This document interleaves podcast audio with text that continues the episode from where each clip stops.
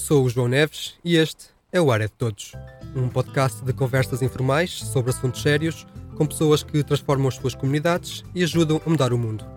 Hoje no Área de Todos temos a Joana Rita Souza. A Joana é filósofa, penso que posso chamar-lhe assim, e é a criadora do projeto Filocriatividade, que desde 2008 tem vindo a organizar oficinas de filosofia nas quais trabalha questões como o pensamento crítico, uh, o espírito crítico, a criatividade e até o espírito de, de entreajuda e de partilha para, e aqui é que é o mais curioso para mim pessoalmente, crianças e jovens. Olá, Joana. Olá, João. É um gosto conhecer-te e conversar contigo. Diz-me, como é que hum. se fala ou ensina ou como é que se mostra a filosofia a crianças e a jovens? Olha, um, não se não se, não se, não se mostra a filosofia no sentido uh, conteudista que nós conhecemos.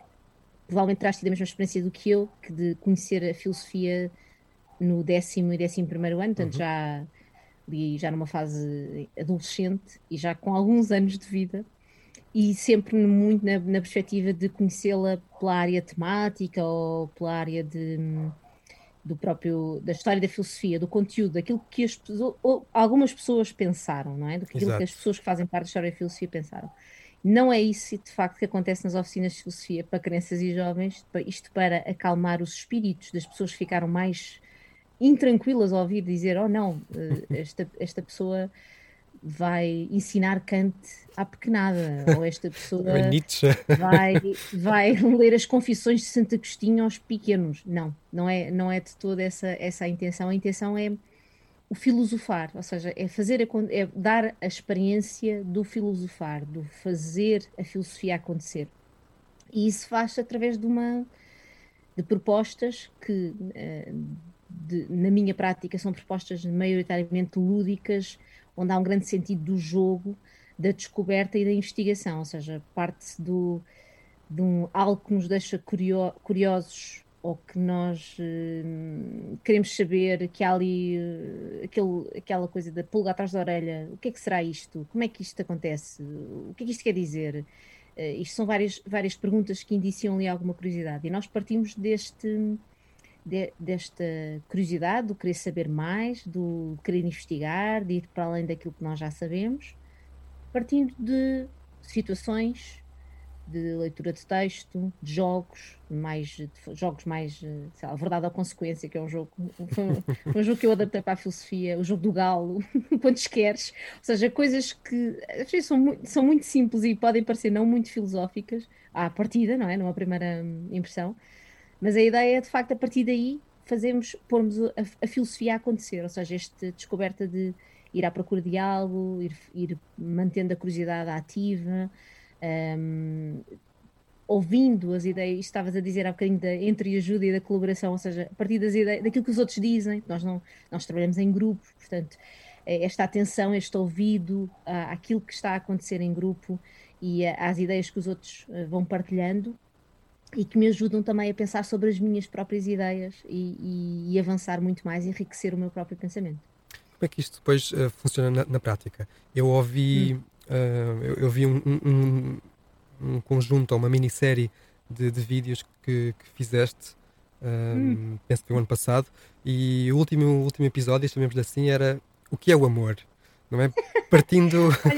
Deixa-me só dizer que aquilo foi, foi tipo o mais próximo que eu tive da telescola e fiquei muito feliz porque tive que aprender a, dar, a fazer pausas para, para, para, a interação que eu não estava a assistir, não é? Estavas a falar com, com a tua um, parede. Exato, era assim um bocado estranho. Então, agora podes pausar o vídeo e ver isto. Foi muito.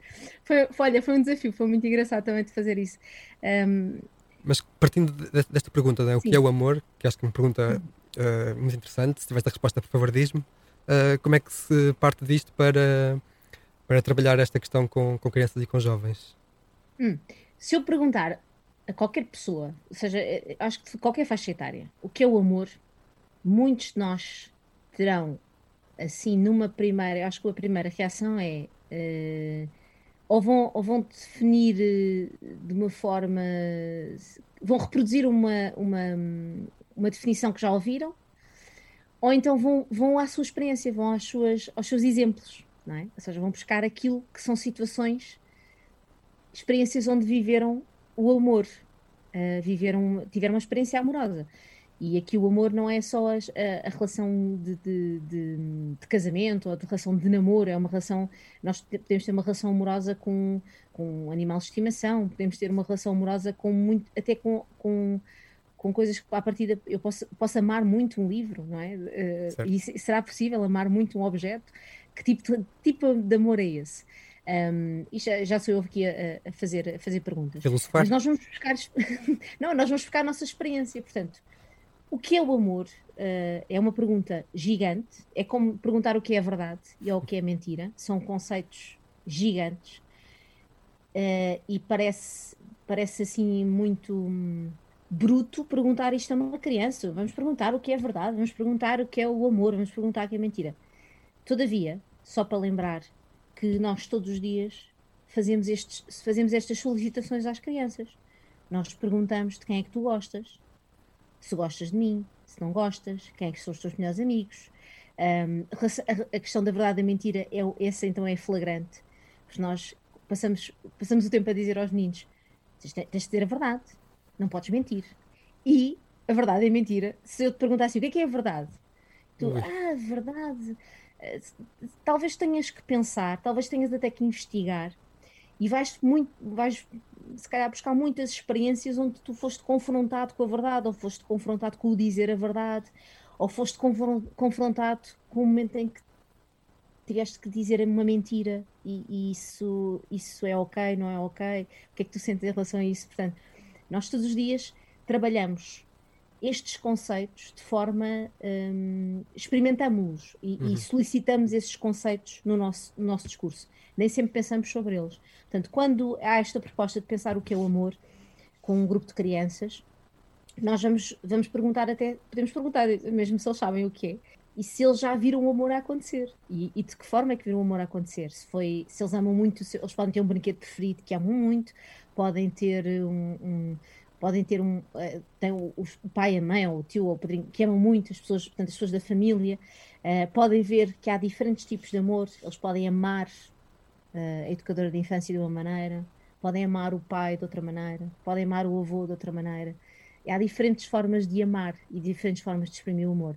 Então nós vamos buscar muito situações, uma das possibilidades é ir buscar situações ou ir buscar um texto, um livro que nos fale sobre, sobre essa experiência do amor e a partir daí dialogar e perceber como é que cada criança vive o amor, como é que uhum. para, o que é que é para elas o amor.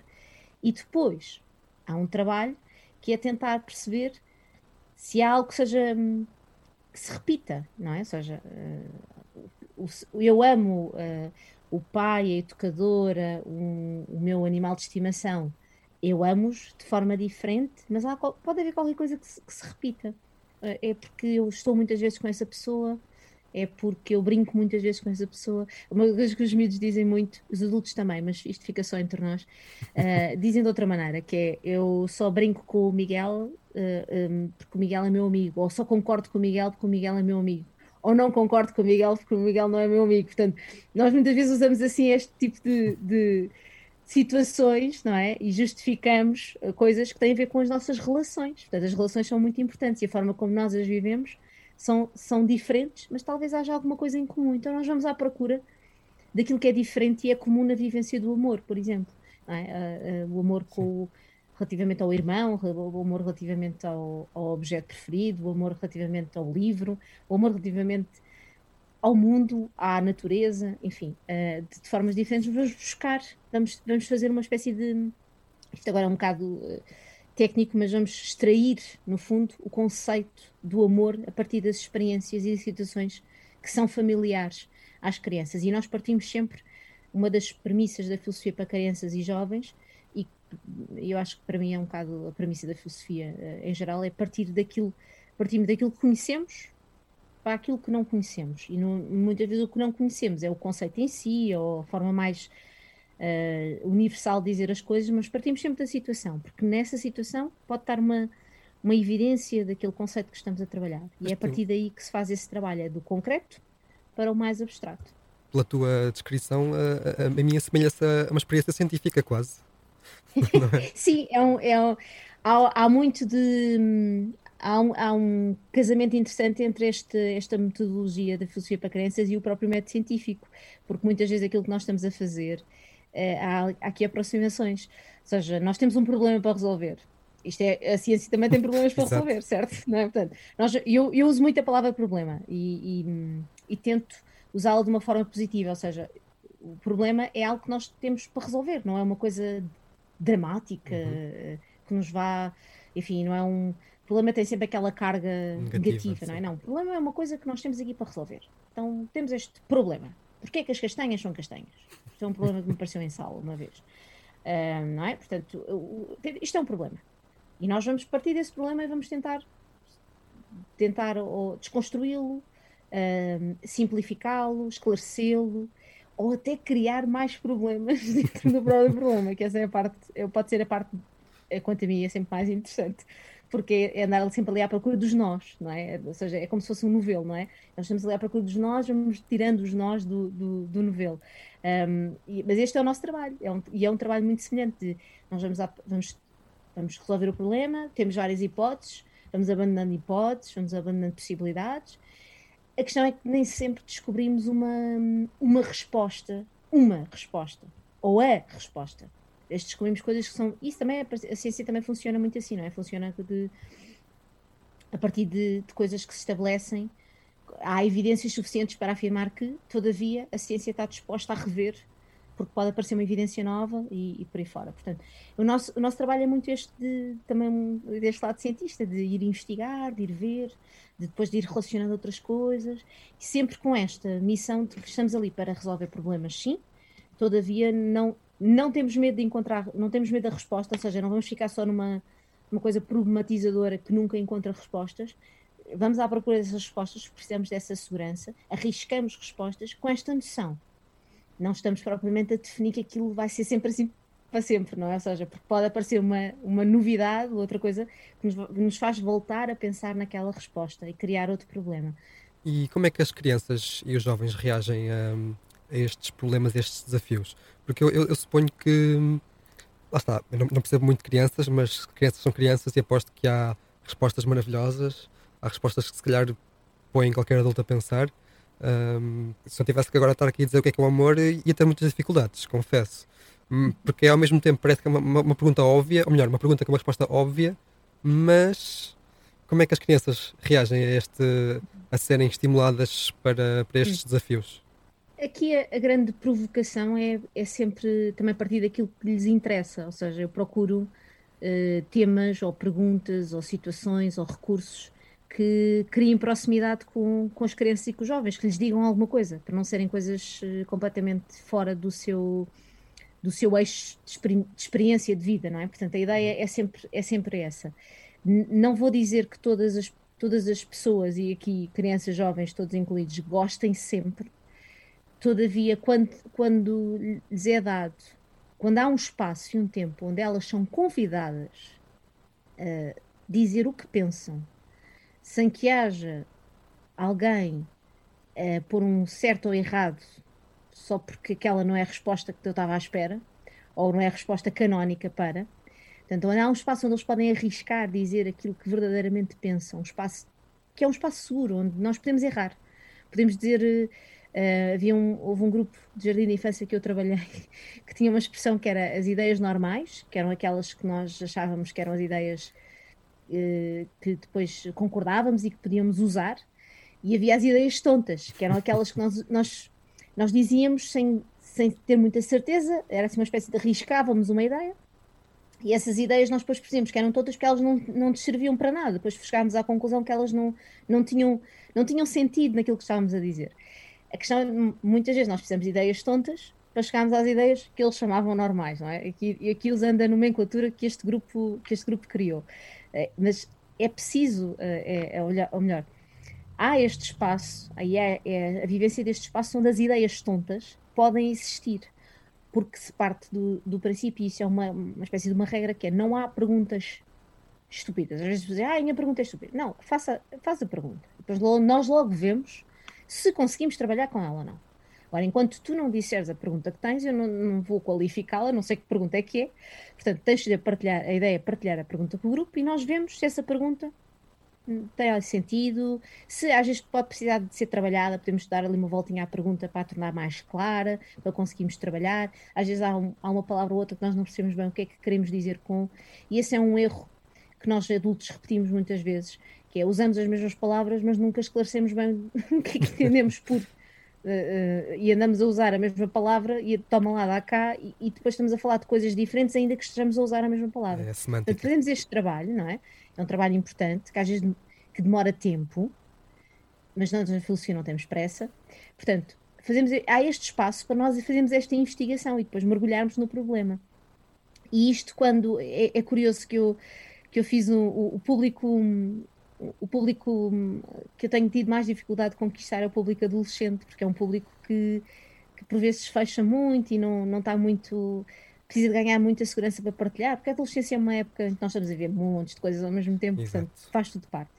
E é muito curioso, tive, uh, estou a fazer agora umas oficinas online e houve um, uma mãe que me contactou e disse: Ah, eu, eu queria inscrever a, a, minha filha, mas não sei como é que vai correr, uh, vamos ver.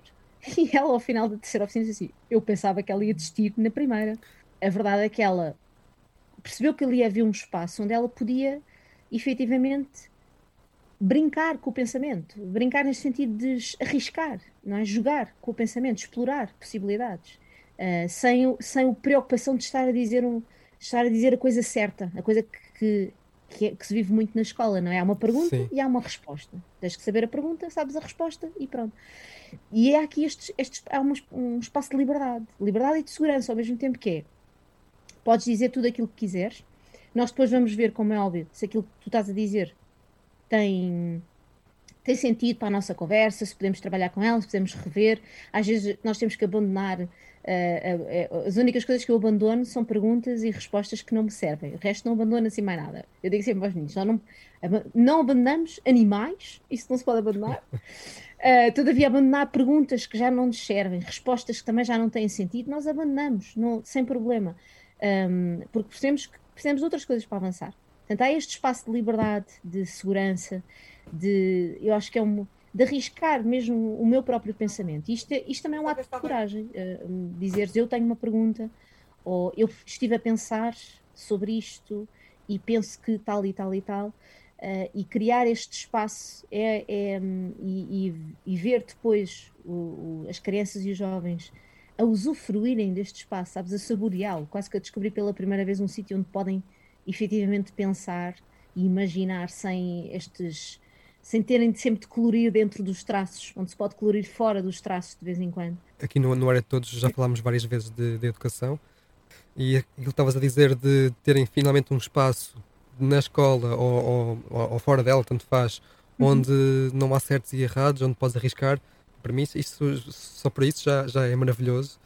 Um, tenho também uma, uma grande amiga, que curiosamente também se chama Joana, e ela defende assim uma coisa que se calhar inicialmente podia ser uma ideia tonta, mas se pensarmos bem, se calhar até não era mal pensado. que era, que era ter, à semelhança de, de, de haver psicólogos e psicólogas na, nas escolas, haver filósofos ou filósofas para um, pensar sobre coisas importantes que já se pensa nas escolas, que é o, o futuro, não é? A tua carreira, que caminho uhum. de seguir. Um, e tu começaste agora na, na última na última resposta a, a, ir por aí, mas eu queria perguntar concretamente se consegues identificar uh, ganhos e mais-valias ou benefícios um, hum. das crianças e dos jovens depois de, de, participarem nas tuas oficinas. É? Que característica é que elas desenvolvem, ou que, que competência, ou ferramenta, sei lá, ou uhum. skill, uhum. chama-lhe o que quiseres? Olha, de, de, de, feedbacks e de coisas que eu tenho observado, e às vezes uh, até um, são feedbacks que eu recebo tardiamente, ou seja, imagina, miúdos com quem trabalhei há 4, 5, 6 anos uhum. e depois encontro os pais ou os pais dão-me esse feedback, ou os próprios miúdos, porque eles entretanto crescem, então é, é incrível, não é? Crescem, e depois encontram-me nas redes sociais e depois vêm contar que ainda se lembram do dia em que estivemos a trabalhar com aquele puzzle, ou no dia em que estivemos a fazer isto. É muito curioso ver como a, a maioria dos miúdos fica. E o, o que é que eu tenho de, de feedback, de retorno de, de, e de de competências que ficam trabalhadas. Primeiro é a questão de, de um dos pontos onde a filosofia tem realmente aqui uma. que trabalha também, a par do, não será a única, mas que trabalha, é a questão do. muito esta questão do, da coragem de perguntar, um bocadinho da. talvez de autoestima, não é? Dizer, uhum. eu tenho uma pergunta, eu tenho alguma coisa a dizer sobre isto. Quase o atrevimento. Eu não, é? não é? Eu quero pensar, eu pensei sobre isto e a minha ideia é esta. Isto é, isto é algo que se trabalha, porque nós temos. Hum, nós às vezes temos meninos, meninos e meninas em sala, seja ela presencial ou virtual, que passam, passam uma oficina e não põem o dedo no ar para fazer uma pergunta ou para dizer qualquer coisa. E no final são chamados e não dizem, não, não, não querem pronunciar sobre. E às vezes os pais ou os educadores, as pessoas ficam muito aflitos porque eles não participam. Calma, as pessoas têm o seu ritmo. Nem, nem todos, nem todos temos o mesmo ritmo e a, e a mesma iniciativa de pôr o dedo no ar para perguntar. Uh, portanto, temos que lhes dar, uh, temos que dar espaço para esses ritmos, essas difer esses diferentes, esses diferentes formas de nos apropriarmos deste espaço de liberdade do pensamento. Quando isso acontece, quando, quando se ganha essa coragem para pôr o dedo no ar e, dizer que tem uma pergunta ou que tem uma, uma ideia sobre, uh, ah, um, isso é algo que, se, que, vem como feedback, ou seja, ele está mais, às vezes podem entender isto de uma forma negativa, que ele agora faz mais perguntas, ele agora arrisca, não é? Está porque nem sempre nem sempre o fazer muitas perguntas é uma coisa vista Exato. com bons olhos, não é? Portanto, às vezes é às mais vezes, uma pessoa que está a incomodar, não é? não é? Quase como se fosse um mosquito que incomoda do que propriamente um, um algo positivo. Portanto, há este lado de, de, de, coragem, de arriscar, de dizer, de pensar, um, de, ter, de ter consciência do seu próprio pensamento, é muito interessante. E depois deste esta questão de, de realmente de nos demorarmos a pensar, que é uh, uma, uma, vez perguntar numa, numa, numa conferência porque é que eu fazia isto. E como eu tinha estado a ouvir a pessoa anterior, tinha estado a falar sobre cidadania e por aí fora, eu disse: olha, vou pegar aqui nesta deixa e vou dizer que a filosofia para crianças tem um dos, um dos, seus, dos seus intuitos é hum, contribuir para a formação de cidadãos críticos. Portanto, pessoas que sabem, que possam praticar o parar para pensar. Ou seja, são pessoas que, quando veem uma situação, não, não desatam a, a ajuizar sem pensar. Ou seja, primeiro observam, vão ver se têm se, o que é que é preciso para, para se pronunciarem sobre aquela situação, resolver aquele problema, e depois vão começando a elaborar um pensamento sobre. Portanto, são pessoas eh, estes, estes, esta experiência do pensamento crítico é de facto importante agora e depois para nós não para que estas crianças não sejam aqueles adultos uh, tontos que comentam tudo, uh, sobretudo nos canais de redes sociais, comentam tudo em mais um par de botas, sem nunca terem pensado minimamente sobre o assunto. Estão só a largar palavras, estão a deitar palavras fora eh, como se fosse um, um, há um. Há um site muito giro que tu encontras no Google rapidamente, se chama o Gerador de Lero Lero. Uh, em que tu clicas e aquilo vai-te dando discurso aleatório sobre coisas e, e, no fundo não diz nada, diz muito, mas não diz nada. E as pessoas são, as, a grande maioria das pessoas são geradores de lero. Estão ali só a dizer coisas, mas nunca pensaram sobre o assunto. Por outro lado, a questão de eh, do, da criatividade, do, do ser mais, uh, estar mais disponível para contemplar alternativas, possibilidades, ver outras formas de pensar o mesmo. E isso é um ganho que se tem quando se trabalha isto em grupo, não é? Portanto, isto é um trabalho colaborativo, porque nós temos mais pessoas a pensar, não quer dizer que a quantidade não é sinónimo de qualidade, mas é sinónimo de diferença, e isso é muito bom. Uh, depois, na, na, lá está, nós depois extraímos a diferença nas várias ideias que temos, há umas que vamos deixar, há outras que vamos, vamos, vamos manter, mas é bom ter essa diferença de olhares e essa, essa hum, capacidade até de, de eu pensar, e aí é o, é o pensamento crítico e criativo ao mesmo tempo, de eu, eu não concordo contigo, João, mas eu vou pensar como se fosse, como se fosse o João. Eu, vou, eu não concordo com a tua ideia, não defendo a tua ideia, até defendo, posso defender o oposto, mas agora vou fazer um exercício que é, vou pensar como se fosse o João. Porque o João defende X, eu defendo Y. Se eu souber como é que o João defende o seu X, se calhar eu posso olhar para o meu Y e perceber melhor se ele como é que ele funciona, não é? Portanto, é fazer este jogo também de nos colocarmos muito no pensamento do outro, pensar como se fôssemos outra pessoa, uh, sobretudo a pessoa que não concorda connosco, isso é muito importante.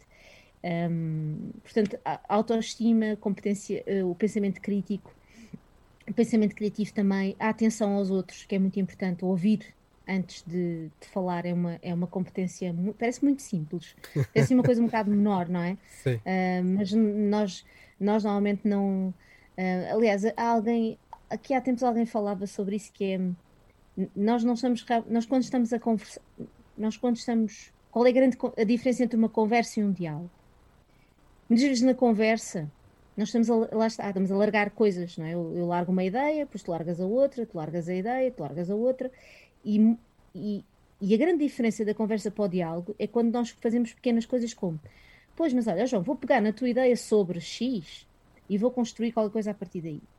Isto, isto é um indício de diálogo, ou seja, quer dizer que eu estive realmente, eu até tenho algo para dizer, mas eu estive a ouvir o que estavas a dizer para depois poder concordar ou não, construir algo a partir daí, ou pode acontecer que é, é a tua, aquilo que tu disseste cria uma outra ideia na minha cabeça, não é? Ou seja, uhum.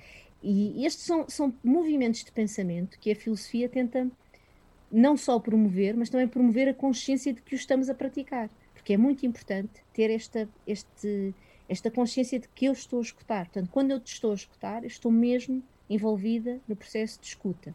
Portanto, há aqui vários momentos. E o trabalhar este momento de escuta às vezes só, só, essa, só essa escuta é, é um ganho, só essa capacidade é um ganho, é um ganho brutal, para, seja para crianças, para jovens, mas também para adultos. Um, nós vemos muito em conferências, João, isto é uma coisa que eu. Uh, é, uma, é uma de uma batalha que eu tenho, uma luta. Nas conferências, nas palestras, abre-se espaço para perguntas. Quantas vezes é que as pessoas fazem perguntas? Muito poucas Muitas vezes as pessoas que intervêm é para dizerem coisas sobre aquilo que os outros disseram, mas é só para ouvirem a sua própria ideia. E raramente fazem uma pergunta. Portanto, saber fazer uma pergunta a partir daquilo que outra pessoa disse também é um ganho. E é uma coisa que se treina, que se trabalha.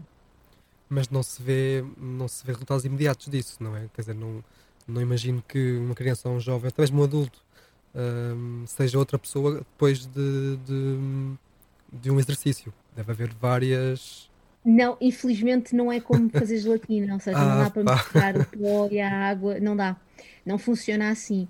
Não é instantâneo, de facto. Uh, e por vezes nós só temos a noção do efeito que isto tem com, com a continuidade e ao longo Exato. do tempo. Uh, e por isso é que o trabalho de continuidade é muito interessante e é muito. e é algo que eu persigo muito, porque me permite observar esse tipo de coisas. Todavia, é, é interessante ver um, que, há, não é com todos, não é? Ou seja, mas por vezes a presença numa oficina, tenho, tenho por exemplo, uma mãe uh, cujos, que queria muito que os filhos dela tivessem esta experiência, só que ela não era de Lisboa, e então lá fui eu para o Alentejo fazer oficinas, e ela arranjou maneira que eu fizesse oficinas com uma data de miúdos, e estive lá o dia inteiro, já há uns anos, no início do meu projeto. E, e, ela, e ela, nós mantemos o contacto e ela às vezes diz: Tu não tens ideia do impacto que aquela oficina teve nos meus filhos.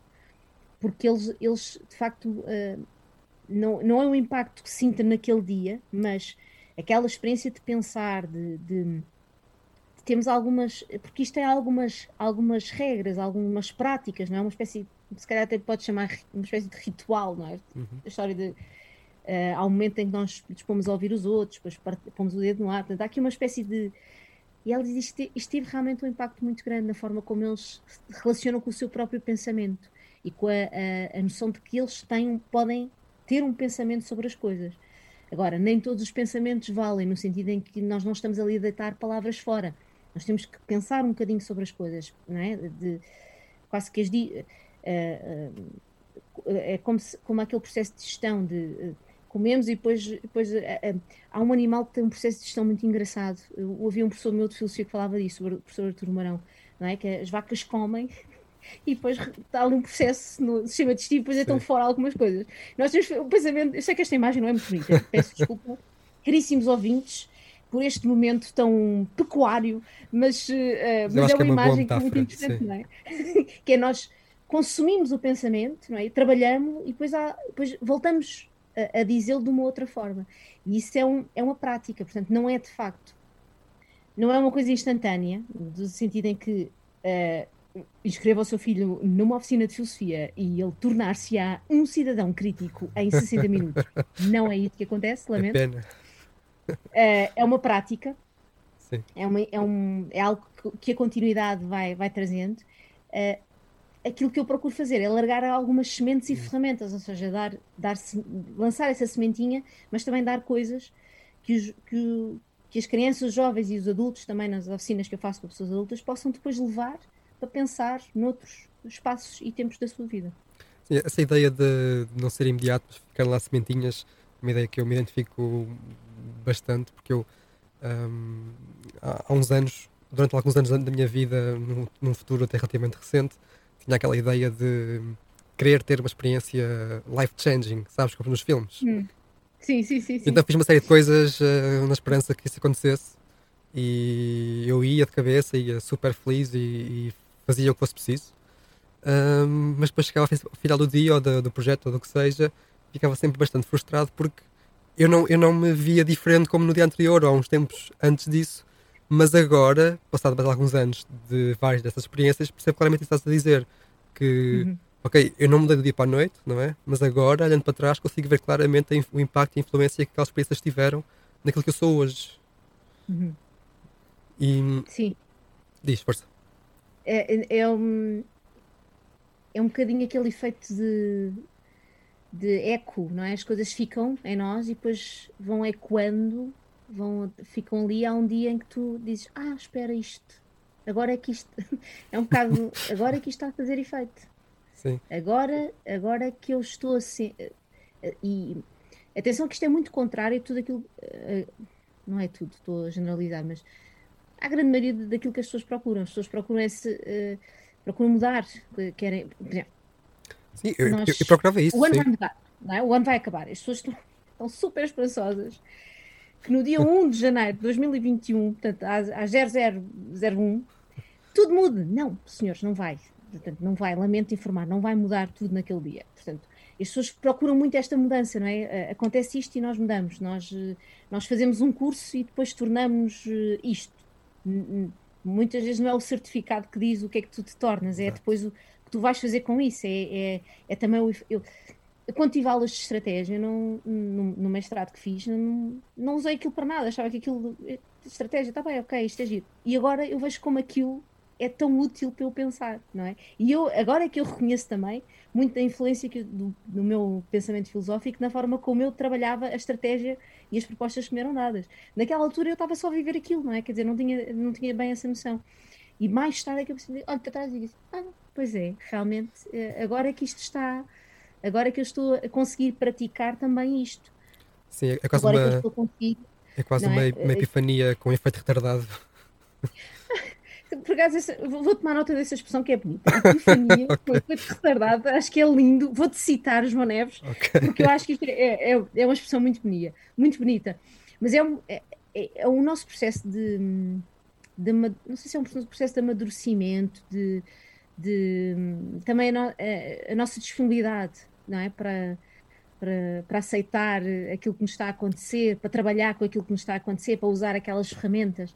Hum, portanto, não, é, não basta, não é instantâneo, no- de facto. E eu acho que isso não, não tem a ver só com as oficinas de filosofia em si, tem a ver com outras coisas também na nossa vida, mas neste caso Sim, aqui em particular, eh, até porque as pessoas podem procurar, podem achar que, ok, um, vou fazer, este, fazer esta oficina de filosofia, de repente torno-me isto ou fico mais assim, de repente, não, Eh, não tenho dúvidas, ou seja, não quero dar essa, essa, essas esperanças, a questão é mesmo é ver esta, acho que já é um bom, um bom princípio haver esta disponibilidade para, Uhum. é? Para. E depois, é um, é um trabalho, é, um, é uma descoberta e é, um, e é depois integrar também algumas destas ferramentas e destas atitudes de, de, de escuta, tal escuta, o tal parar para pensar, que eu repito N vezes, uh, não ter pressa em dizer as coisas. Portanto, tudo isto é uma coisa que se vai trabalhando e nós temos momentos. Uh, uh, eu acho- também tenho noção que às vezes sou mais clara naquilo que digo, outras vezes sou mais confusa, tenho que reformular. Portanto, nós não, não, depois não é uma coisa que não é um estado que tu atinjas e ok, já está. Não, depois tens que ir eh, modelando e tens que ir também Mantemos. percebendo como é que o teu próprio pensamento está a inteirar de, dessas ferramentas e dessas sementes que vão ficando. falaste agora de, ou tens vindo a falar de duas coisas que eu quero tocar. Uma delas é aquele. Hum, a primeira delas é aquela ideia de que uh, pensar como o outro, não é? Eu não concordo contigo, era assim que dizias, eu não concordo contigo, mas vou pensar como se, fosse, como se eu fosse tu. Uh, isso, eu chamo a isso, se calhar, ou um exercício de tolerância, ou de empaixão, ou de compatia, ou de, de, de empatia, um, que se calhar tem vantagens até para adultos, se calhar nestes tempos que, que, que vivemos, não só por causa da pandemia, mas de, de alguns extremismos e de alguma, de alguma contenda uh, ideológica, lá está, de pensamento. Um, o que é que. Isto pode passar um bocado estranho, mas o, o, que é que recomendarias, ou o que é que tu achas que no âmbito da filosofia ou da tua atividade uh, uh, poderia ajudar a, a, a sanar estes, estes, estes debates, estes, estes confrontos uh, ideológicos e do pensamento? Ah, nós estamos a assistir a um momento em que o pensamento está muito polarizado, ou seja, ou és assim ou és assado. E são coisas muito, normalmente são extremos, não é? Uh, e, e, depois, para além desta polarização, há, há o rótulo. Tu se dizes isto, pertence àquele grupo. Uhum. Se dizes aquilo, pertence àquele grupo. Portanto, agora ficas rotulado como daquele grupo. E eu, como não concordo com aquele grupo, vou, vou, vou assumir sempre, ou seja, vou, agora estou a fazer aquela expressão do vou cancelar-te, não é? A cultura do cancelamento. vou, não vou querer sequer ouvir-te porque tu pertences àquele grupo. Isto tem, tem, um, tem um efeito mais negativo do que positivo, porque eu efetivamente não chega um momento em que não, não dou ouvidos, não leio mais, não, não vou saber o que é que o outro lado pensa, o que é que aquela pessoa pensa. Porque por vezes o que pode acontecer é, imagina aqui um exemplo uh, que, que é, acho que é simples de perceber. Um, tu dizes X e esse X é associado a pessoas de esquerda, não é? Portanto, eu vou achar que tu és sempre, tu vou sempre assumir que tu és uma pessoa de esquerda. Portanto, como és de esquerda, eu vou fazer uma leitura da tua pessoa como vais ter, vais ter que ter todos aqueles, uh, todas aquelas atitudes das pessoas de esquerda. Mas tu podes não ter, podes até, em alguns momentos, concordares com uma linha de pensamento que seja mais à direita. Porque és uma pessoa que pensa e, e, podes, vamos lá ver, não, não estás fidelizado à, à, à esquerda de forma cega. Não, não estás a aceitar cegamente as coisas. Estás simplesmente, podes até posicionar ali, mas, porém, todavia, contudo, como tens uma capacidade de pensar, vais ver o que é que o outro lado pensa e dizes: Olha, há aqui pontos, sim senhora, eu concordo, não concordo com tudo, mas há este ponto aqui em que eu concordo, ou acho que este ponto aqui, se fosse trabalhado, podia dar isto.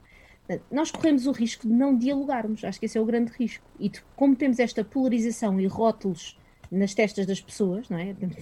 Os rótulos e achamos que fazemos esta leitura assim, não damos espaço para o verdadeiro diálogo. Porque no verdadeiro diálogo eu posso descobrir que eu, pessoa X, que se assume como de esquerda, até concorda em alguns pontos com a pessoa que é de direita sobre um determinado tema. Agora, isto exige que, primeiro, que eu não me precipite na, na, no meu juízo que estou a fazer do pensamento da pessoa só porque eu a, a rotulei de X. É? Portanto, exige que eu, quando vou. Eu fiz este exercício, é um, é um exercício de pensamento crítico. Tu vais ler o texto de uma pessoa com a qual tu 99% das vezes não concordas, mas vais ler o texto dizes: Não, vou fazer este exercício. Primeira coisa é eu vou suspender tudo aquilo que é o meu juízo natural sobre aquela pessoa. Vou mesmo ler o texto, vou mesmo informar, vou ver o que é que ele quer dizer, vou ver o que é que ele pensa, vou ver qual é que é a sua, é, entre aspas, tese, qual é o seu pensamento, o que é que ele está a defender. Vou ler, vou analisar, vou até ver se, é, se há algum aspecto positivo nessa tese. E enquanto isso, eu estou, ainda não estou a dizer se concordo ou não concordo, estou só a identificar a tese, ver se há alguma coisa de positivo com a qual eu possa, possa efetivamente ver ali algo que eu não estava a ver, ver qual é que são os problemas daquela tese e depois então digo se concordo ou não concordo. Porque é muito tonto eu dizer se concordo ou não concordo quando não li o artigo. Só porque vi o título e naturalmente eu, na grande maioria das vezes, não concordo com aquilo, aquilo que a pessoa diz. Posso-me surpreender e descobrir que eu até concordo com o meu inimigo, entre aspas, não é? Portanto, este é um trabalho. E, e isto é mesmo. É, é, eu digo trabalho e é mesmo um trabalho. É um trabalho, dá, dá muito prática, trabalho. Não é? Porque dá trabalho. Por isso é que, vamos lá ver, por isso é que eu não, até, até nas, nas indignações e nos temas dos dias das redes sociais, eu não me pronuncio sobre tudo, por exemplo, e às vezes isto incomoda as pessoas porque elas acham que, como eu sou de filosofia, tenho que ter sempre uma opinião sobre tudo. E eu digo, não tenho, até porque eu não tenho tempo para, para eu me pronunciar assim com alguma, vá, com alguma segurança. Eu preciso, há, há coisas que eu preciso de, de investigar, preciso de ir, uhum. de ir, ler e ver, não, não vou só ficar-me pelo headline, pelo título uh, principal da notícia e, e por aquilo que as outras pessoas dizem, que às vezes está tirado de contexto e, e é muito, já está muito enviesado, já tem ali muitos vieses em cima. Não, eu não, não tenho tempo, portanto eu escolho as coisas sobre as quais me quero pronunciar e, e eu prefiro pronunciar menos, mas com mais algum, com alguma segurança, não é, daquilo que vou dizer, do que estar simplesmente a distribuir uh, opiniões que são gerador de que, João Neves, tu quando terminares esta conversa vais, vais ver o gerador de lero-lero. Porque se um dia precisares de palavras, eles têm lá imensas. E aquilo parece, até ficas com um ar muito. A pessoa, a pessoa repete aquilo, tem que ter assim com um ar. Ele Eloquente. Dá a sensação que percebe, mas não percebe nada. Uh, e a segunda coisa que, que, queria falar daquilo que tocaste há pouco, uh, e para terminar, que estamos a, quase a acabar o tempo, um, faço aquela ideia de que às vezes uh, no dia 1 de janeiro, ao primeiro minuto, é a, a novo, vida nova. Um, eu vou tocar neste assunto porque, por duas razões. Uma é que, no fundo, tenho algum apreço a essa ideia romântica de, das resoluções e da, de, da vida nova e, e tudo mais. Uhum. E outra porque este episódio vai, sair, vai ser emitido no sábado, dia 2. Portanto, acho que, acho que se enquadra bem. Um, Já tudo mudou no dia 2. Mas a minha lógica não é que tudo mudou, mas pá, havendo uma altura para nós mudarmos, e aqui eu faço o ênfase no nós, se calhar é esta, uhum. não sei se é a melhor, mas uhum. havendo uma, esta é uma delas. Um, que, sei lá, conselho ou que dica breve é que darias a alguém para estruturar o pensamento para 2021? Seja em que área for, hum. seja na saúde, no amor, no trabalho, sei lá. Ok. A estrutura um... do pensamento. é, é, importante nós termos estes ciclos e temos uh, definirmos uh, datas, momentos em que dizemos, olha, a partir daqui vou fazer isto, não é? Uhum. é uh, e o ano novo tem este efeito, que é mar, marca ali um, uma espécie de compromisso global, geral, não é? Das pessoas em que no dia 1 um, não, mas no dia 2 vão começar a dieta, no dia 3 vão ao ginásio. Portanto, acho, aquela... acho, que a ideia que eu tenho é que é, é, o, que, o que motiva isso é a ideia do recomeço, talvez.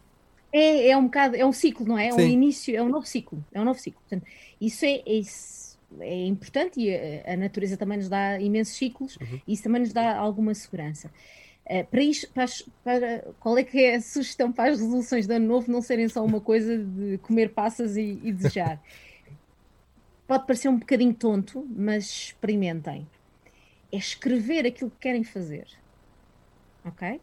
É escrever. O que é que eu, que é que eu quero mudar? e depois perceber o que é que têm de fazer para que essa mudança aconteça, que é muito aí que nós falhamos. Nós muitas vezes dizemos, ah, eu quero ser, eu quero ser um, um imagina, vou, vou puxar aqui a brasa à minha sardinha, quero ser um pensador mais crítico. Isto é assim, uau, grande objetivo, é muito agir. o que é que tu precisas de fazer? Vou precisar de fazer, imagina, vou precisar de fazer um curso de pensamento crítico. Então, quando é que eu vou fazer? Vou fazer em janeiro. E depois, em janeiro, o que é que eu vou fazer? Ou em fevereiro olha, vou ler um livro sobre. Imagina, agora estou a ler um livro que se chama Arte de Fazer Perguntas, que é um livro muito, muito fixe e fica aqui como recomendação. Então, em janeiro, vou, vou querer ler esse livro. Ok? Depois, em março, o que é que eu vou fazer? Olha, em março, vou começar, sei lá, a fazer um exercício prático. É todos os dias leio um. Vou, vou, vou escrever uma pergunta. Todos os dias escrevo uma pergunta, no mês de março. E depois, no mês de abril, o que eu vou fazer é uh, responder às perguntas que fiz no mês de março. E nós temos de traduzir aquele objetivo gigante, chapéu de chuva, uhum.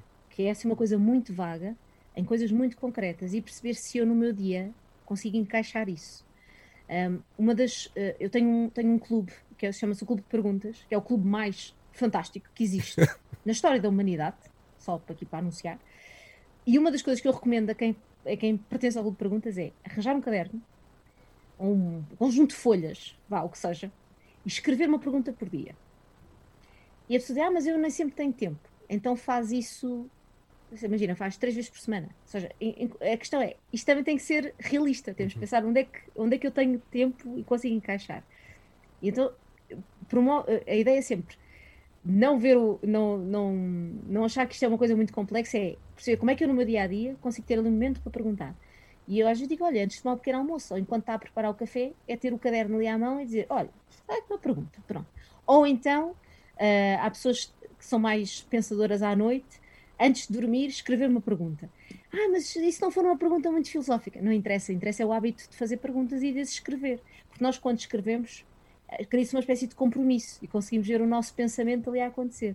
Portanto, é muito importante nesta coisa dos objetivos para 2021, eu quero ser isto, quero ser aquilo, traduzi-los em, em coisas muito concretas e, e marcar uh, uh, metas. Um, ou seja, é, é um bocadinho aquela ideia de que uh, eu quero, um, ok, eu daqui a 10 anos quero fazer isto, está bem, mas eu daqui a, daqui a 10 anos são 10 anos que estão, não vou esperar.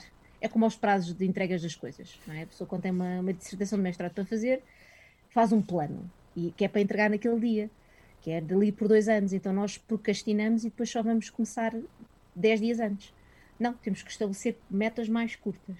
Portanto, é, no fundo é partir, uh, uh, não é? Partir esse objetivo grande em coisas muito concretas e que eu consiga incluir no meu dia a dia. E não, vamos lá ver, não vem, não entrar em pânico se não conseguimos fazer tudo, porque às vezes a nossa vida tem muitas coisas a acontecer, não é? Portanto, a questão é sempre ser o mais realista possível, ser o mais compreensivo possível connosco próprios e traduzir estes objetivos gigantes em coisas mais pequeninas. Quer ser um pensamento, pensador crítico. Como é que eu faço isso na prática? O é que eu preciso de fazer? Preciso de ler, preciso de fazer um curso, preciso de criar um hábito qualquer, uma rotina todos os dias? Esse, esse não é segredo nenhum, uh, ah, um, mas é uma forma de pensar diferente, porque nós, nós pensamos sempre no, no, grande, no, no grande objetivo, não é? Um, eu quero perder 20 quilos, mas eu mas como? Não, só, agora só me foco nos primeiros 5. Só preciso perder 5. Quando perder os 5, logo penso nos outros 15. Mas tenho de focar em 5, por exemplo, ou em 2, o que seja, não é? Ou seja, é, é, é partir o objetivo grande em coisas muito mais concretas e, se possível, limitadas no tempo, em que dizemos, ah, até aqui eu quero fazer isto, até ali quero fazer aquilo.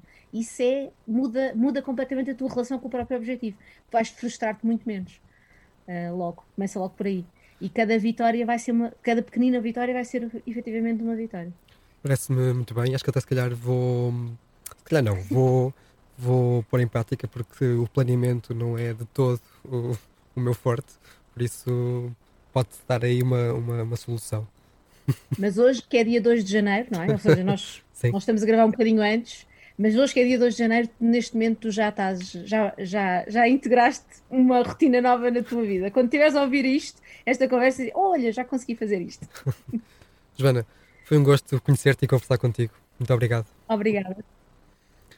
Este foi o Área de Todos, gravado nos estúdios da Sexta FM de Alcobaça para o Mundo, num podcast onde pensamos global, mas agimos localmente.